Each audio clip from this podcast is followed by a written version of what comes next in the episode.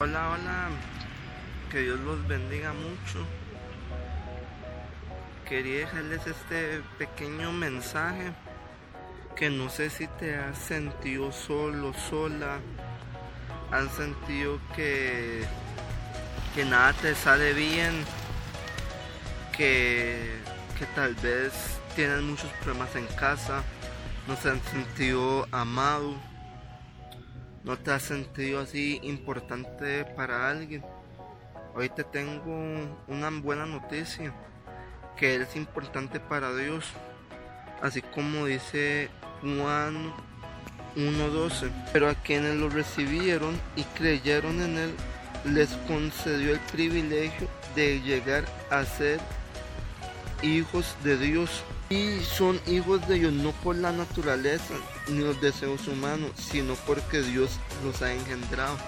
Sabes, tú eres, tú eres hecho por Dios.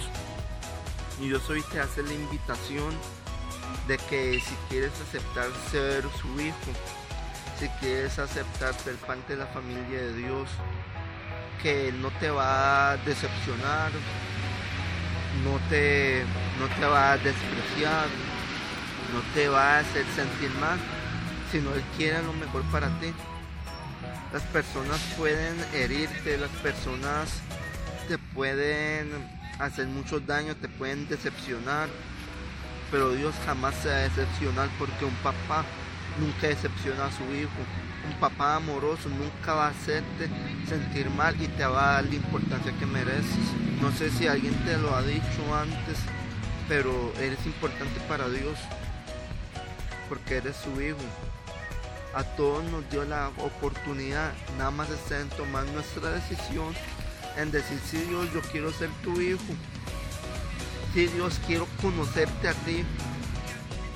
Si Dios, tengo problemas, tengo miles de situaciones en mi casa, pero quiero, quiero conocerte, quiero cambiar esto que me está pasando, quiero cambiar la situación en mi entorno dándote a ti en primer lugar. Entres en mi casa dándote a ti las llaves de mi corazón para que entres, para que cambie la situación que está pasando en, estos momentos.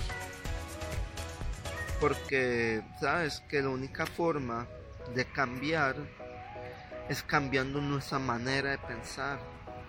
Que hay veces uno obtiene mismos resultados pero uno si quiere tener un resultado diferente tiene que hacer algo diferente. Te invito que pruebes, ya has intentado muchas cosas, Dale la oportunidad a Dios para que entre en tu vida y vas a ver un gran cambio desde el primer día, desde el primer momento que dices, le abres su puerta a Dios y dejes que entre contigo y cene contigo.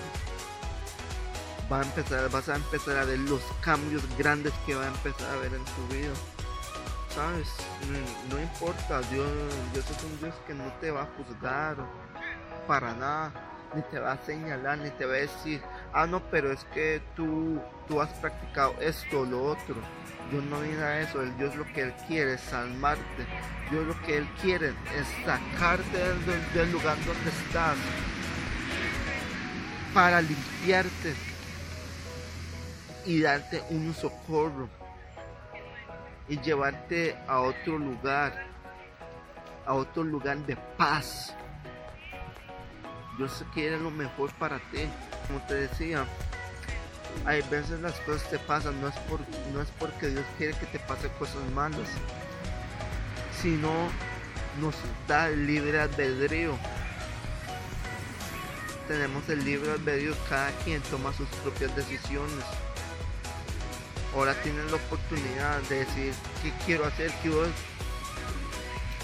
quiero ser hijo de Dios, quiero cambiar mi vida, quiero, quiero probar algo totalmente diferente o quiero seguir la misma rutina día con día sin tener esperanza.